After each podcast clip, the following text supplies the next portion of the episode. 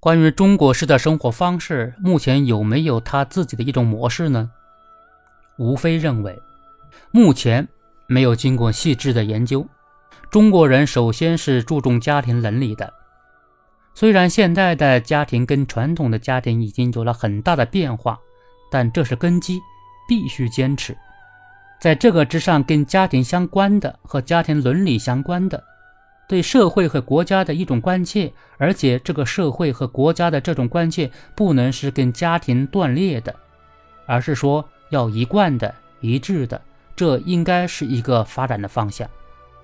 像从西方学来的这些现代的观念，像自由、民主、平等这些观念，我觉得仍然也是非常重要的。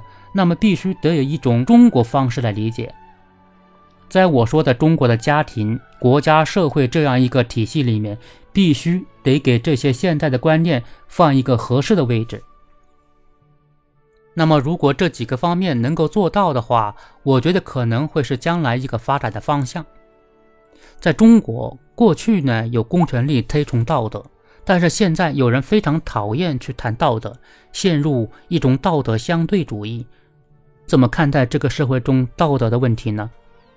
吴非认为，这其实是庸俗自由主义，道德相对主义就是万恶之源。西方自由主义并不是不讲道德的。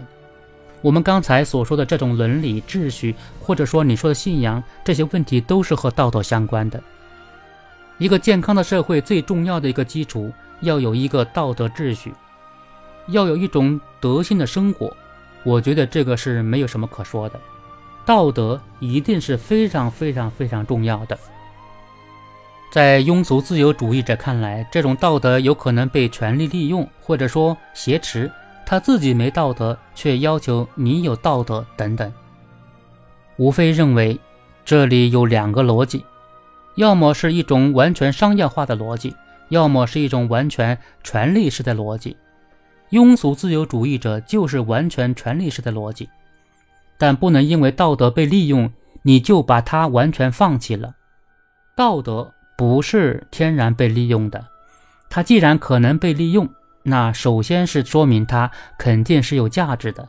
所谓不能因噎废食，不能因为它被权力利用，就把它完全给否决了。